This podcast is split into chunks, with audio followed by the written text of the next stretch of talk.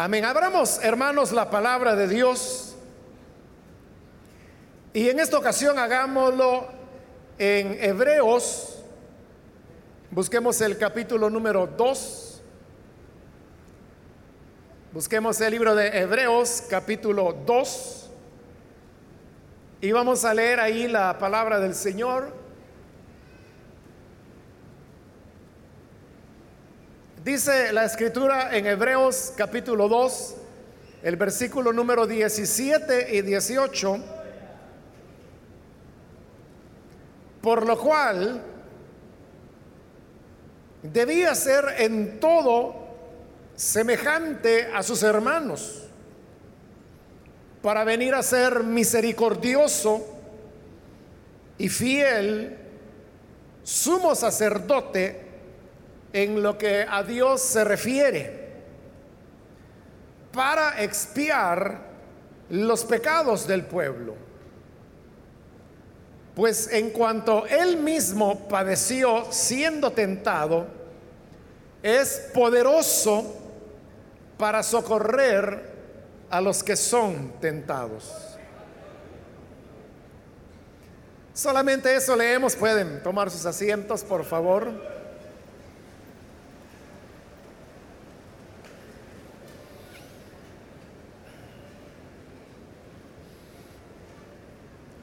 En esta oportunidad hemos leído de este capítulo 2 de Hebreos, donde se nos habla de cómo el Señor Jesús vino para convertirse en el Salvador. Pero se nos aclara que Él no vino para socorrer a los ángeles, sino que dice que vino para socorrer a la descendencia de Abraham. En primer lugar, cuando habla de socorrer a los ángeles, se está refiriendo a que hubo una parte de los ángeles de Dios que aún antes que el ser humano fuera creado, se rebelaron contra él cuando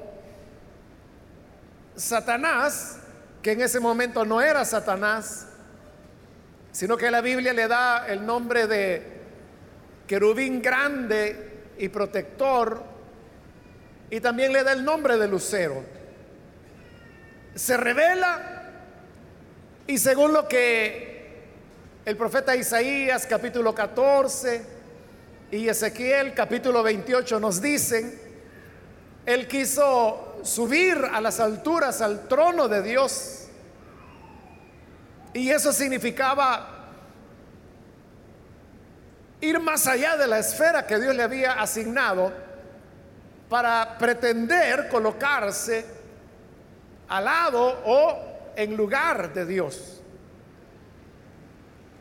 En esta rebelión hubo parte de los ángeles que le siguieron y esto lo que produjo fue una, un enfrentamiento, diríamos, pero de proporciones cósmicas, donde finalmente Dios termina derrotando a Lucero, el cual a partir de ese momento comienza a ser llamado Satanás.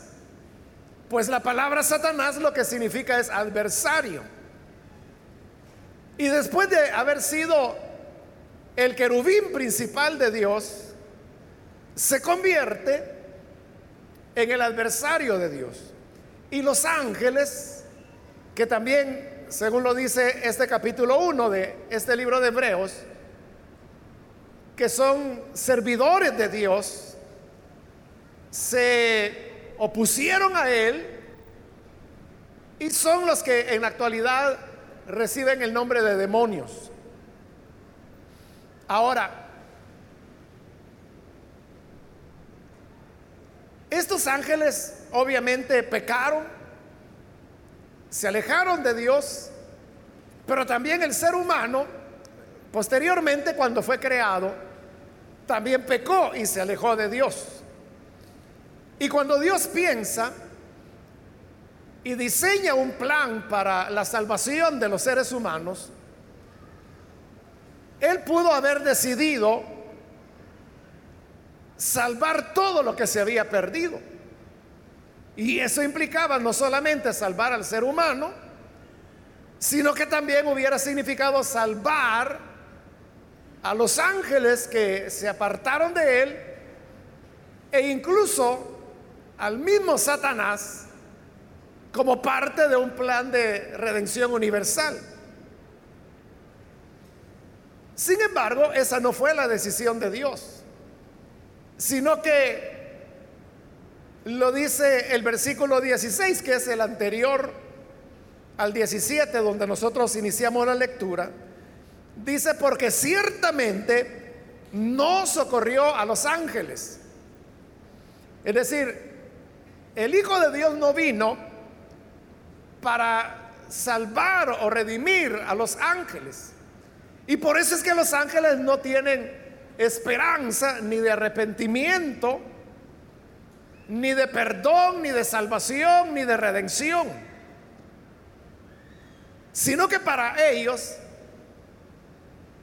no hay alternativa más que la de continuar en su camino de rebelión que tomaron milenios atrás, hasta que finalmente sean condenados. Pero en cambio dice que sí socorrió a la descendencia de Abraham.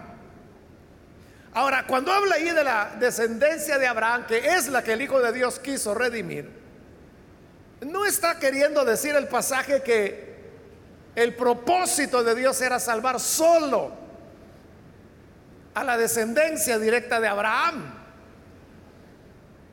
Porque en ese caso, pues solo los israelitas serían salvados. Y nosotros que somos gentiles, no hubiésemos tenido esperanza. Más recordemos que en el Nuevo Testamento, Abraham es presentado no solamente como el padre de su descendencia natural, que serían los israelitas, sino que Pablo, en su carta a los romanos, él explica que ahora, bajo la gracia del Señor, Abraham se ha llegado a convertir en padre de los que creen. Entonces, Abraham ahora es padre de una descendencia mucho más amplia que la natural que él tuvo. Y se ha ampliado esa descendencia para incluir a todos los que creen. Entonces, toda persona que cree al Evangelio, que cree en el Hijo de Dios, se convierte en un hijo de Abraham. ¿Por qué razón? Porque Abraham fue un creyente. Y por eso es que cuando Pablo explica esto, se refiere a Abraham diciendo el creyente Abraham. Para dejar así claro que lo que nos constituye en descendencia de Abraham no es la sangre, no es la, descendencia directa, natural, sino que más bien corresponde a una característica espiritual y es la fe que la persona pueda tener. De tal manera que al decir que él no socorrió a los ángeles, sino que a la descendencia de Abraham, significa que el propósito de Dios fue redimir a aquellos que habrían de creer en su Hijo y consecuentemente en el Evangelio. Ahora, para hacer posible la salvación de estos que habrían de creer, Ahí sí entramos en el versículo 17, donde dice, por lo cual, porque ese era su propósito, debía ser en todo semejante a sus hermanos. Como él se propuso salvar a seres humanos, los que habrían de creer en él, entonces lo que él hizo fue llegar a ser semejante a nosotros, a los que Él quería rescatar. Ahora, ¿qué significa eso de, ser semejante? Está hablando del tema de la encarnación, de cómo el Hijo de Dios llegó a ser un ser humano igual que nosotros. Porque no hay nada que sea más disímil que hablar de Dios y el hombre. Porque el hombre no es Dios porque es hombre. Y Dios es Dios precisamente porque no es hombre. Eso es lo que lo hace ser Dios. Pero el Señor Jesús era Dios. Entonces, ¿cómo Él podía ser semejante? Si como estamos diciendo, era todo lo inverso como Dios, Él era esencialmente diferente al ser humano. Pero dice que para rescatarnos Él tenía que hacerse semejante. Entonces, ¿cómo lo hizo? La respuesta nos la da allá el Evangelio de Juan en el capítulo 1, cuando dice que aquel verbo se hizo carne. ¿Y esto qué significa?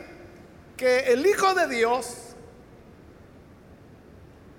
nació como todos los seres humanos nacemos. Es decir, Él fue implantado, voy a decir, en el vientre de esta joven llamada María. Y esto como el Señor se lo explicó a José, fue hecho por una acción sobrenatural y milagrosa del Espíritu Santo. Por eso le digo, el santo ser que nacerá será llamado Hijo de Dios.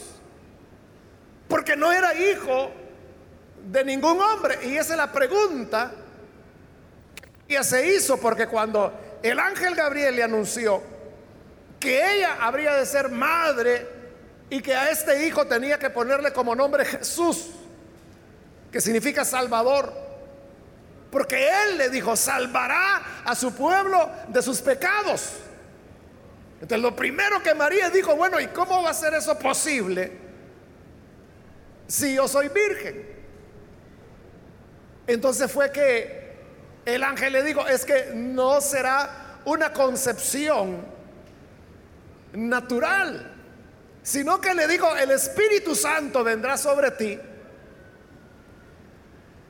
Y así es como vas a concebir.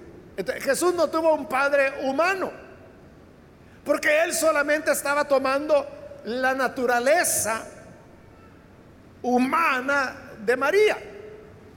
Y luego él nace como un bebé, igual que todo bebé fue amamantado por su madre, fue cuidado, fue alimentado, fue bañado, fue vestido por su madre, bueno, hasta que él se llega a convertir en hombre, desarrolla su ministerio y completa su plan de salvación. Ahora, como dice que en todo él tenía que ser semejante, ahora él ha tomado la naturaleza humana. Y por eso es que el profeta cuando anunció su nacimiento, digo que su nombre sería Emanuel, que lo que significa es Dios con nosotros. Pero no solo significa que Dios está acompañándonos a nosotros, o que está de nuestro lado con nosotros sino que el significado más profundo es que Él es uno de nosotros. Y Él tuvo todas las vivencias humanas, todo lo que nosotros experimentamos, Él lo experimentó. El hambre, la sed, el cansancio, el sueño. Él supo lo que es caminar sintió temor, sintió angustia, como él le dijo a sus discípulos, mi alma está angustiada hasta la muerte. Experimentó el dolor y para ser semejante a nosotros, él convivió con las mayorías, porque siendo hijo de Dios y siendo el rey de Israel, él podría haber nacido en una cuna de príncipe que era como le correspondía. Si él era el rey, y ya no se diga si era el hijo de Dios. Mas sin embargo sabemos que él nació y fue colocado en un pesebre, según lo dice el Evangelio de Lucas. Y el pesebre, sabemos que es esa caja de madera en donde picaban la, la hierba, zacate diríamos nosotros, para que el ganado comiera. Pues en esa caja es donde lo colocaron a él. Y uno diría, bueno, si eso es para que coman los animales, eso no es para colocar bebés. Pero ¿por qué lo hizo así el Señor? Porque dice que quería ser semejante a nosotros. Y esa manera de, de nacer y esa manera de ser cuidado como bebé es lo que corresponde a las grandes mayorías. O sea, gracias a Dios por aquellos niños que cuando nacen tienen una cunita o que al menos pueden estar en la cama de sus padres. Pero hay muchos niños, bebé que nace,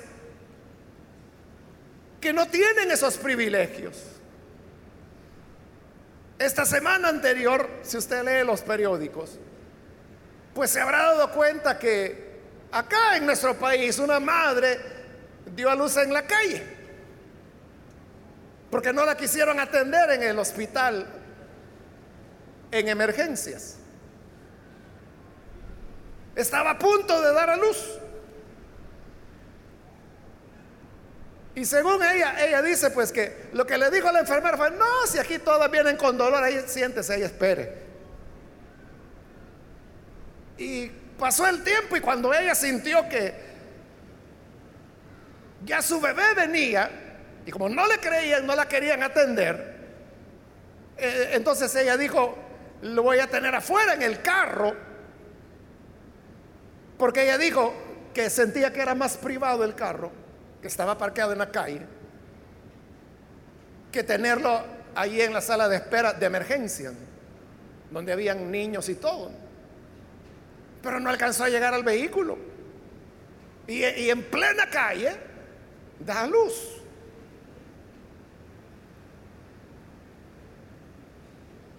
Bueno, uno diría, bueno, pero eso es excepcional, no es algo que ocurra todos los días. Pero realmente será que no ocurre todos los días o que sí está ocurriendo. O, qué ocurre con los niños que nacen en el campo. Serán colocados en un petate, en una hamaca, en una cama de pitas.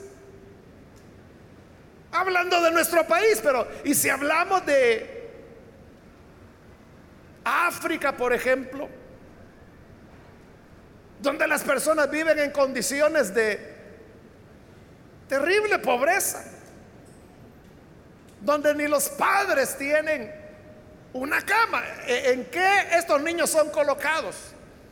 Por eso le digo, Jesús al querer ser semejante a nosotros, se hizo semejante no a los niños u hombres privilegiados, sino que lo hizo con las grandes mayorías. Y por eso es que vemos a Jesús caminar con la gente pobre de su época, bueno, primero se queda a vivir en Galilea, la zona más pobre, más olvidada, más despreciada, más marginada de Israel.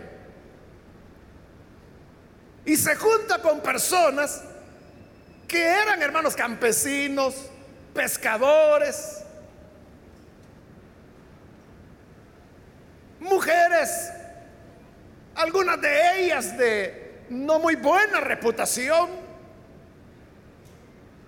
Se nos habla de una mujer que siempre lo acompañaba a él y dice que el Señor le había sacado siete demonios. Imagínense cómo, qué, era de la vida de esa mujer antes de encontrarse con Jesús.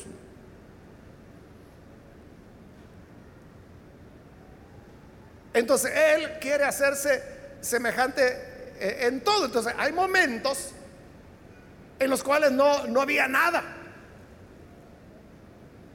como en las dos oportunidades en que el Señor Jesús tuvo que multiplicar los panes y los peces. Es que no era asunto de que la gente no tenía que comer, es que ni él ni sus discípulos tenían que comer.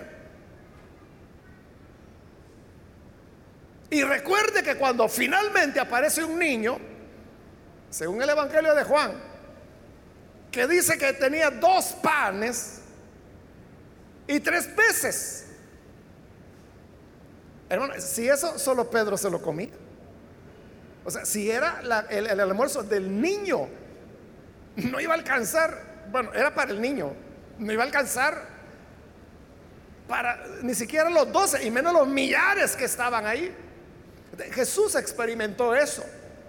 Jesús sabe lo que es no tener que comer. Entonces, a usted, hermano, hermana, que le toca comer salteado. Y esa es una realidad. Hay hermanos entre nosotros que no comen los tres tiempos todos los días, no pueden. Jesús experimentó eso. Lo que estoy tratando de decir con todo esto es que Él se conectó con las personas más necesitadas, porque quería ser semejante a nosotros. Pero no fue hacerse semejante en un discurso, sino que lo hizo eh, en la práctica, en la vida diaria. Por eso es que, como él andaba con el pobrerío, entonces, los dirigentes religiosos, por ejemplo, en esa época cuando, igual que hoy, ¿no? La educación, la buena educación es un privilegio de las personas pudientes. ¿Sabían que Jesús, él no tenía educación, él no podía pagar una escuela donde los rabinos enseñaban, como Pablo, ¿no? Que él sí tuvo la mejor educación, con el mejor maestro que era Gamaliel y eso le costó una fortuna a su familia, pero tenían las posibilidades y se la pagaron. Por eso es que cuando Jesús hablaba, las autoridades, dice, se quedaban sorprendidas y preguntaban, ¿de dónde es que éste tiene esta sabiduría? Porque para la condición social, o sea, juzgando a Jesús por su condición social, no era posible. Es que usted sabe que Jesús podía leer y escribir, ¿no? porque la Biblia lo presenta leyendo y lo presenta escribiendo también. Lo cual, eso, en una época cuando el 90% de las personas eran analfabetas, ya era un privilegio. Bueno, pero tener el conocimiento que él tenía, desde niño, a los 12 años de edad, cuando se pierden María y José. Porque no fue Jesús el, que se perdió, ellos eran los que andaban perdidos, María y José. Y luego le encuentran al niño en el templo.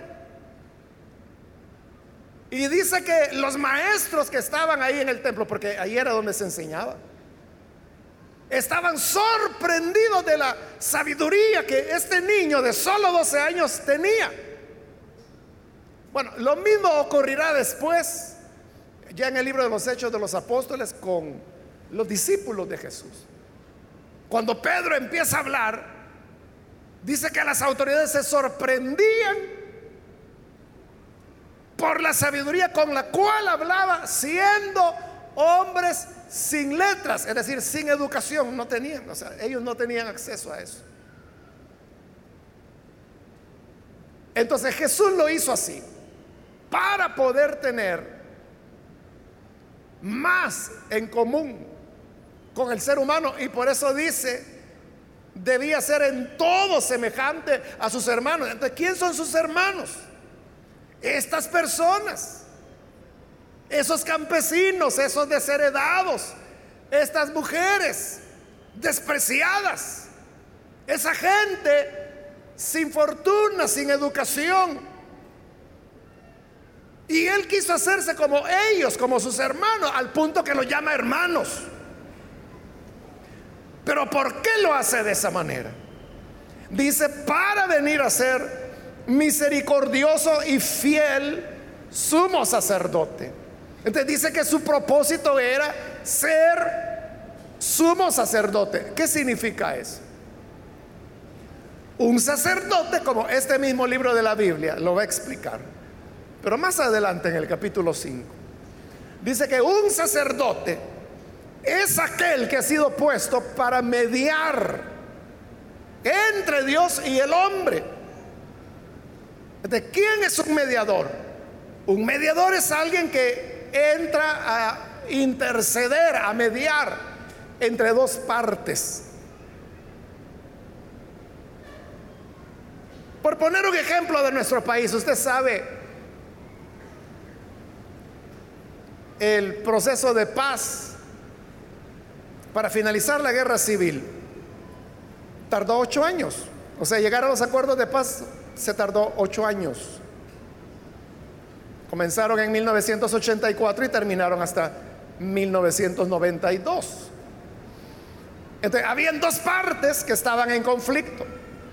Pero había un mediador y eran las Naciones Unidas. a eso me refiero.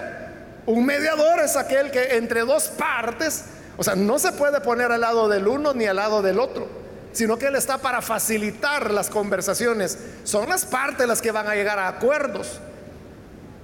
Pero el mediador tiene como responsabilidad facilitar la construcción de esos acuerdos, hacerlos posible.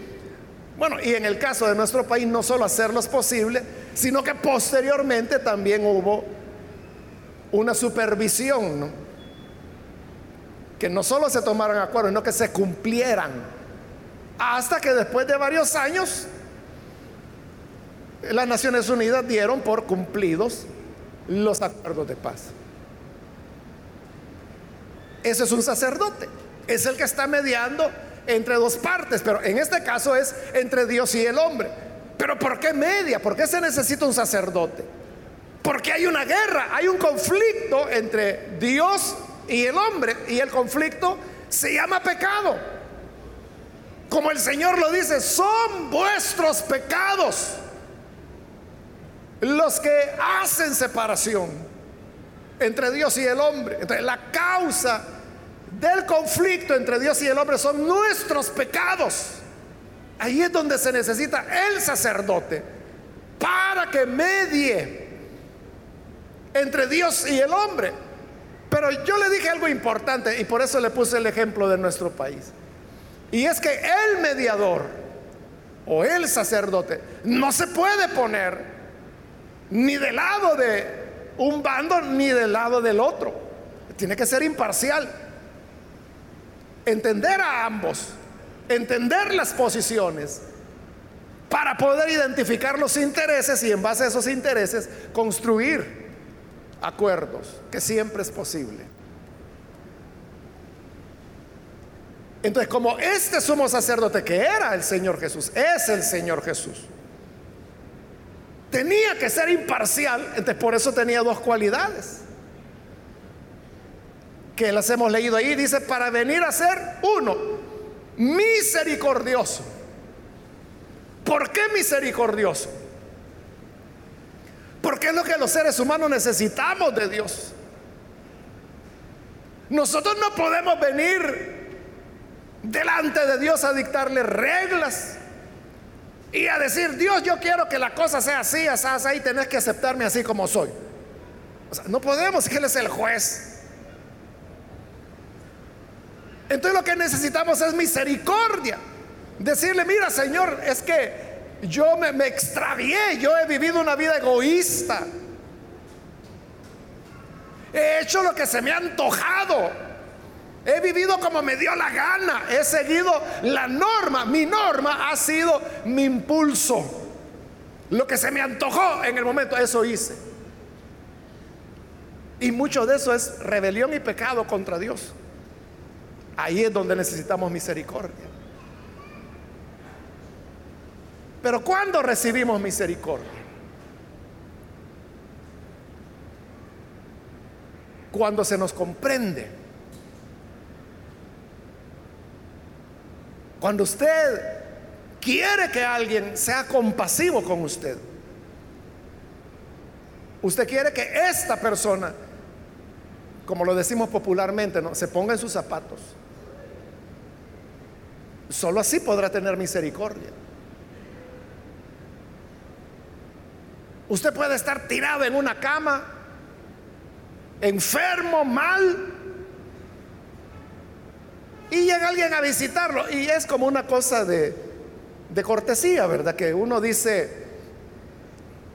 bueno, eh, yo entiendo cómo se ha de sentir, pero adelante, eh, vamos a confiar en Dios que se va a recuperar.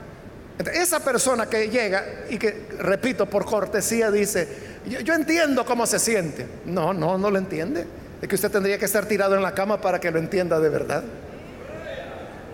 Usted nunca va a entender cuando un preso pide compasión o pide misericordia. O sea, mientras no lo metan a usted ahí, un día, un día, no lo va a entender. Cuando comprenda que eh, dentro de la celda hay tanta gente que hay que estar de pie y que tienen que turnarse para que las personas puedan agacharse o a veces sentarse en el piso, pero tienen que ir en orden porque no pueden estar todos sentados al mismo tiempo. Que lo tengan en esas condiciones. Un día, ahí va a entender usted. Eso es lo que Jesús hizo, se hizo como nosotros. ¿Para qué? Para tener misericordia. Pero eso sería ponerse de nuestro lado. Y ya le dije que el sacerdote o mediador debe ser imparcial. Entonces, por eso dice que tenía dos características, misericordioso, pero por el otro lado dice fiel. Y cuando habla de fidelidad, está hablando de justicia. Y estoy del lado de Dios. Porque igual nunca nosotros vamos a entender la gravedad del pecado mientras no nos pongamos en el lado de Dios, cosa que nunca vamos a poder hacer, porque para eso tendríamos que ser Dios, ¿no? Bueno, pero algo, algún intento podemos hacer. Dios es santo. Entonces, Él ve el pecado de una manera que nosotros no lo, no lo podemos concebir. O sea, usted puede decir, yo entiendo que robar está malo. Yo entiendo que matar a una persona está malo. Pero todavía no lo ve como Dios lo ve. Porque no solo está mal para Dios, sino que resulta ser contrario a su naturaleza, resulta ser repugnante. Entonces Jesús no podía traicionar a eso. Y por eso se presentaba fiel, justo. Realmente lo que el pecado merecía. ¿Y qué es lo que el pecado merece? Ser castigado. Es, es, igual, hermano, que si hubiera un delincuente y lo apresa la policía. ¿Usted qué diría? Bueno, este es delincuente o no, sí, sí es delincuente. Entonces merece que lo castiguen, que vaya a la prisión. O sea, ese es nuestro sentido común, ¿verdad? Y así es como funciona. Así funcionan las sociedades.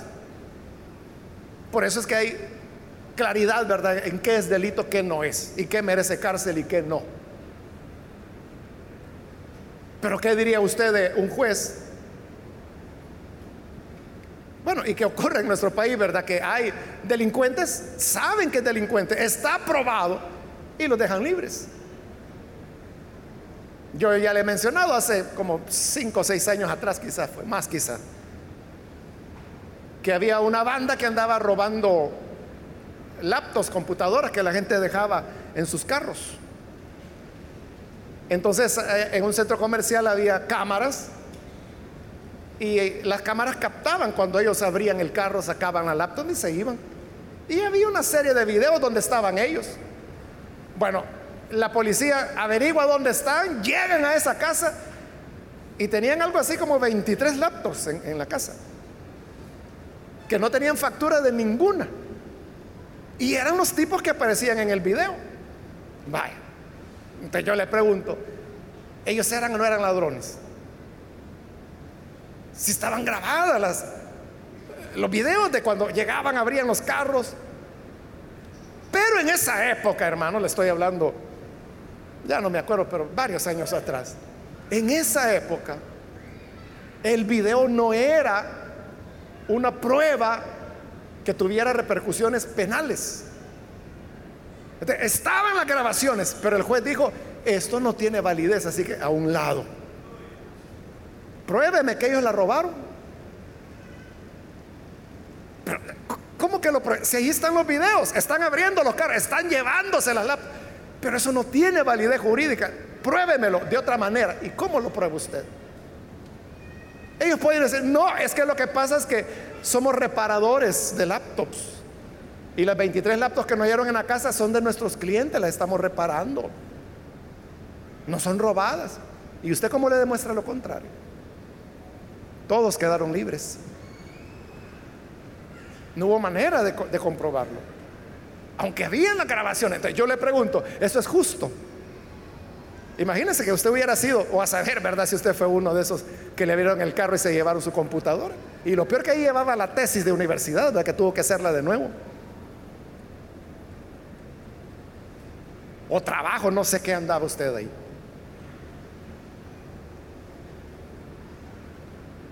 No es justo. De igual manera, Jesús no puede ser tan misericordioso con el hombre. De mira, Padre, este es malo, es un pícaro, pero perdónalo por favor. Es que Él es fiel al mismo tiempo, es justo. Y desde ese punto demanda castigo sobre el pecado. ¿Y cuál es el castigo? Es la muerte.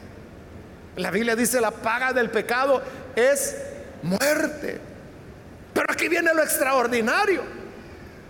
Y es que en lugar de que muramos nosotros, este que es mediador dice, Padre, yo voy a morir. Este es un sinvergüenza, este es un pícaro, pecador, malvado. Merece la muerte. Pero como es misericordioso, no quiere que muera. Pero tampoco le puede decir, Padre, hazte el desentendido. Porque es, justo al mismo tiempo, es fiel. Entonces dice, Padre, merece la muerte, pero yo la voy a llevar yo la cargo para que Él pueda vivir. Así es como el Hijo de Dios tomó nuestros pecados y nuestra muerte y nuestra condenación para darnos ahora la vida.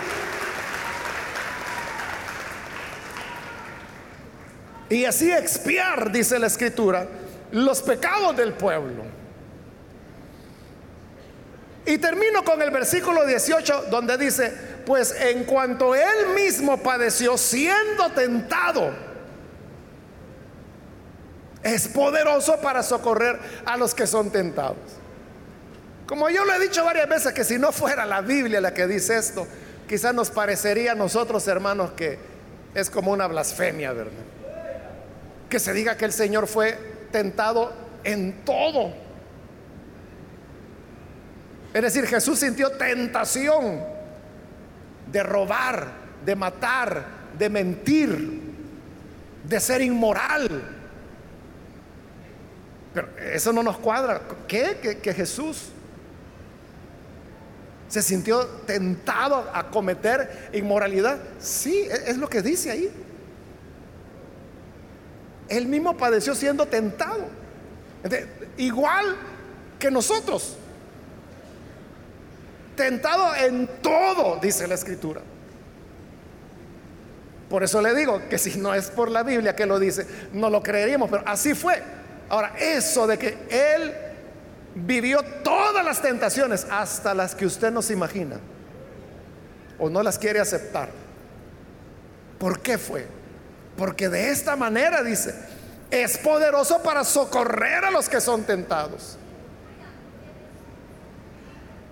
¿Qué esperanza podemos tener nosotros que en medio de las tentaciones Él nos va a socorrer? Porque todos afrontamos tentaciones. Tentaciones de diverso tipo, como le digo. Hay personas que sienten tentación de robar. Que, ahí está algo y se les desliza la mano, ¿verdad? Que lo quieren.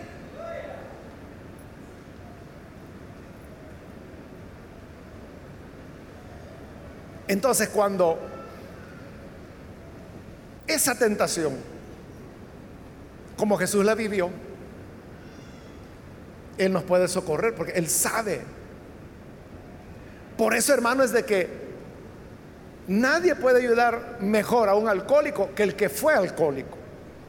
O sea, porque si usted, por ejemplo, nunca ha sido alcohólico, nunca ingirió licor, gracias a Dios. Pero si usted nunca lo hizo, Usted no sabe la tentación que representa un trago. Y usted puede decir, pero si eso es horrible, eso es amargo, yo siento que me quema aquí la garganta. Entonces uno dice, ¿qué atracción puede tener eso? Pero para el alcohólico, hermano, eso es, eso es lo que quiere precisamente de solo el que ya fue alcohólico.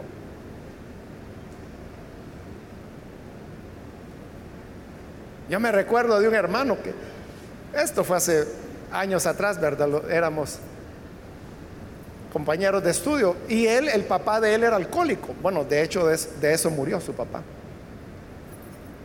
Entonces, este joven en esa época, bueno, teníamos mucha confianza, entonces él me contaba que cuando al día siguiente de la borrachera, su papá amanecía con una resaca o goma, como le llamamos popularmente en El Salvador. Terrible. Eh, entonces, o sea, yo realmente he oído, ¿verdad?, eso de, las resacas, pero, pero nunca he tenido a alguien y saber qué se siente. O sea, pero era su papá. Entonces, él me decía que él mismo él iba a buscar un trago para aliviarle, o sea, porque era terrible estar viviendo esa situación. Entonces yo le decía, pero si el problema es el trago, ¿cómo es que le das otro trago? Ese era el punto, o sea, yo nunca lo entendí. Bueno, hoy más o menos, ¿verdad? Yo trato de hacerme la idea, ¿verdad? Pero hay que estar ahí. Uno tiene que estar viviendo la situación para entender. Por eso es que Jesús fue tentado en todo, para ser poderoso en socorrer a los que son tentados. Entonces, ¿somos tentados? Claro que sí. Claro que sí. Nos atrae el mal, nos seduce. Queremos hacer lo incorrecto. Pero el Señor es poderoso para rescatarnos en nuestra tentación. Y usted podrá decir, es que a mí nadie me entiende. Es que lo, lo que yo siento, nadie me lo va a entender. Bueno, tal vez tu familia no lo va a entender, tal vez en la iglesia nadie te lo entenderá. Pero si hay alguien que entiende, y ese es nuestro sumo sacerdote, el Hijo de Dios. Porque él fue tentado igual que nosotros. Y sabiendo lo que se siente, habiéndolo experimentado en carne propia, es poderoso para rescatarnos cuando estamos en nuestras tentaciones. Así que ahí tenemos un auxilio seguro que todas las veces que lo invoquemos, estará para ayudarnos, para darnos fuerza y para que así podamos seguir esta carrera cristiana en victoria hasta terminarla, hasta donde Él quiera, ¿no? Hasta donde nuestra vida termine o hasta que Él regrese por su pueblo. Así que, hermanos, esa es la manera, esa es la lucha que debemos tener. Porque tenemos a alguien que se hizo semejante a nosotros. Vamos a orar, vamos a cerrar nuestros ojos. Y yo quiero ahora hacer una invitación para las personas que todavía no han recibido al Señor Jesús como Salvador. Mas si usted ha escuchado hoy la palabra de Dios y a través de ella usted se da cuenta de la importancia de creer en el Hijo de Dios, porque él, conoce toda, toda nuestra humanidad. Él sabe lo que es ser humano. Él ha experimentado desamparo, soledad, incomprensión, insultos, hambre, sed, pobreza, largas caminatas, desvelos, hasta la muerte misma experimentó. Por lo tanto, Él puede compadecerse en cualquier situación que nosotros nos encontremos. En Él tenemos un refugio, una ayuda segura. Quiero entonces invitar, si hay alguna persona que es primera vez que viene al Señor, necesita creer en Él, yo le invito para que en el lugar donde está se ponga en pie en señal que desea recibir al Hijo de Dios. Y vamos a orar por usted. Cualquier persona, cualquier amigo o amiga que hoy necesita recibir al buen Salvador, póngase en pie y vamos a orar por usted. Hoy es el momento, la oportunidad. Hay alguien que lo necesita, póngase en pie. Venga, que el Hijo de Dios le espera. ¿Habrán luchas? Sí, las habrán. ¿Habrá pelea? Claro que sí.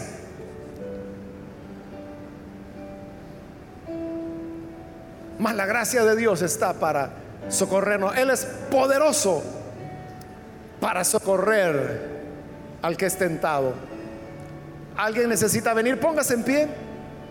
Vamos a orar por usted. Venga.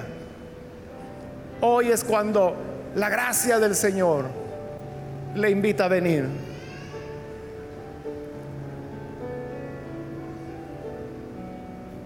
¿Hay alguna otra persona?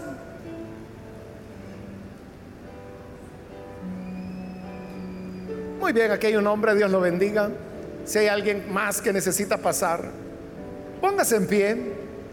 También yo quiero ganar tiempo e invitar si hay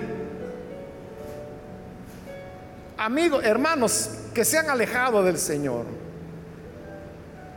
Pero necesita usted reconciliarse. Póngase en pie también y vamos a orar. Jesús le entiende. Él sabe por lo que usted pasa y vive porque Él lo conoce perfectamente. Recibamos entonces su misericordia. Muy bien, aquí hay otro hombre, Dios lo bendiga, bienvenido. Otra persona que necesita venir. Si es primera vez que viene, o si usted se reconcilia, venga, yo le animo para que pueda pasar. Muy bien, aquí hay otra persona, Dios la bendiga, bienvenida. ¿Alguien más? ¿Otra persona? Venga, que hoy es cuando la gracia del Señor le está esperando. Alguien más, venga, yo voy a terminar la invitación en este momento. Pero si hubiese alguien más, este ya, el último llamado que hago, necesita al Señor por primera vez o reconciliarse, póngase en pie y venga. Vamos a orar. Si está en la parte de arriba, igual, con toda confianza, póngase en pie y vamos a orar. Bien, aquí hay otra persona, Dios le bendiga. Bienvenido. ¿Alguien más que se quiere sumar?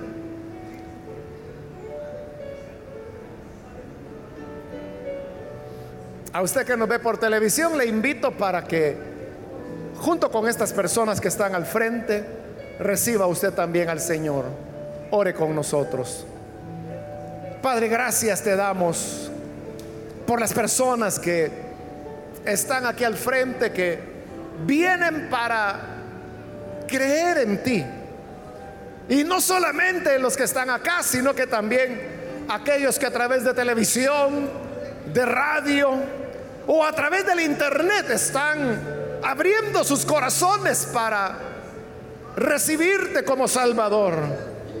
Te ruego, Padre, que les puedas perdonar, darles vida nueva, salvarles, cambiarles.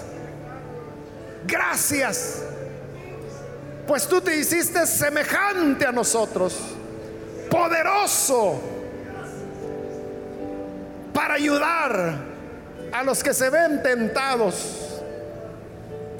Gracias Señor porque tú nos rescatas. Eres nuestro Señor, nuestro redentor. A ti Padre, damos gloria y alabanza hoy y cada día de nuestra vida. Ayúdanos a tu pueblo para que cuando nos veamos en medio de la tentación, en medio de la lucha, acudamos a nuestro misericordioso sacerdote, tu Hijo, quien nos ayudará y nos dará fuerzas para salir en victoria. Por Jesús nuestro Señor lo pedimos. Amén. Amén.